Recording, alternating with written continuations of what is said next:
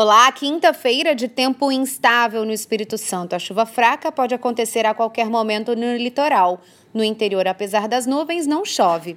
Já no feriado de Tiradentes, o tempo volta a firmar e não tem previsão de chuva. No sábado, o tempo abre ainda mais, o sol brilha forte e faz muito calor, mas à noite pode chover na região sul devido à aproximação de uma frente fria. No domingo, essa frente fria passa pelo estado, o vento vira para sul, enche de nuvens e a temperatura diminui. A chuva fraca acontece em todas as áreas.